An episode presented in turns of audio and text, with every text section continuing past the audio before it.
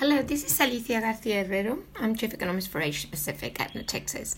And I want to talk about today's China's GDP figure. And lots have been said about it, quite negative, slightly more negative than consensus, minus 6.8%. But what does it really mean?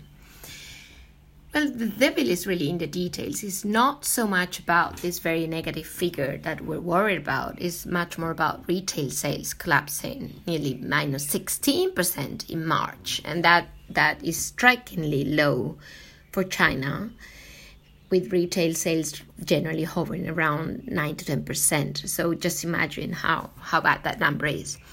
Uh, this is all the more striking if you consider that industrial production has fallen only 1% in March.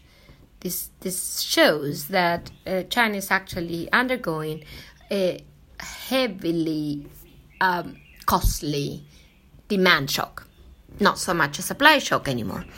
This also means that deflationary pressures are playing out. In fact, we see increasingly low inflation coming down. Uh, producer prices are negative already, and and this really means that China might start exporting deflation to the world at the worst of all times because the world is in lockdown and uh, def- depression basically is. Is, is the ball game today, and China is just adding to that. It's, it's, it's not stagflation, it's not high prices, no production, not really the data shows that China is undergoing uh, a depressionary, a, de- a, deflationary environment and, and, and, and depression coming out of very weak demand. The reason is actually not that there's panic saving and, and they just don't want to spend, it's much more the collapse of disposable income in China.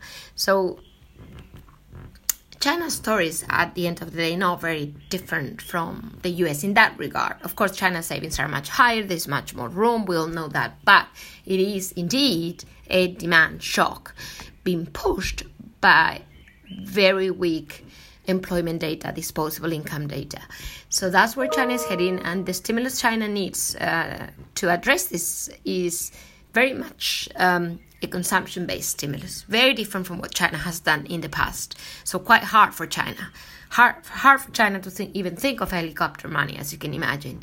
So, this is why China today, with the data we've seen, is in uncharted territory. Thank you very much for your attention.